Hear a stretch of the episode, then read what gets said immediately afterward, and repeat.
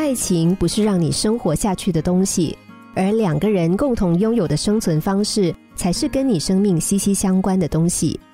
爱就要信任，这样感情才可以长久。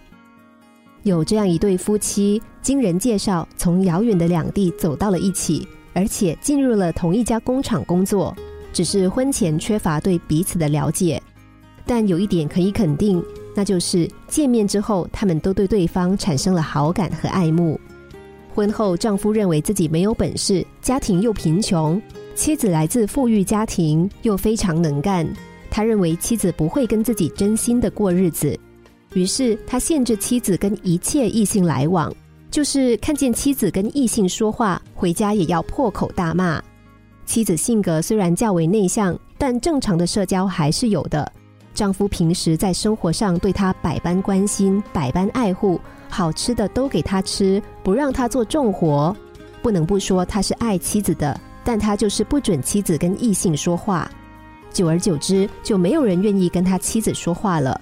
而妻子在这种境遇当中也很抬不起头来，更加封闭自己。当丈夫发现妻子不是自己想象的那种朝三暮四的人时，便极力劝妻子走出家庭，交交朋友。然而已经晚了，在这个城市里，妻子一个亲人也没有，连一个可以倾诉的对象也没有。她在长期的精神压力和极度孤独苦闷当中，患上了忧郁症。终于在一个夜晚抛下了丈夫和儿子，孤独的离开了这个世界。一个原本温馨幸福的家庭毁灭了，是猜疑导致了家庭悲剧。爱是自私的，但同时也应该是无私的。在获得妻子或是丈夫的爱情同时，更需要的是友情。很多时候，我们都认为有些事情不用说出来。对方就可能会体会到和理解到，但事实并不是这样的。有些东西如果不坦诚的说出来，对方是不能理解的。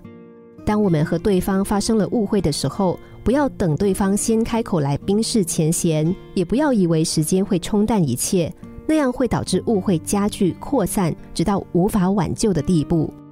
因此，要想消除隔阂、排解误会。建立相互信任、相互理解、相互支持的家庭和谐氛围，就必须要加强沟通和交流。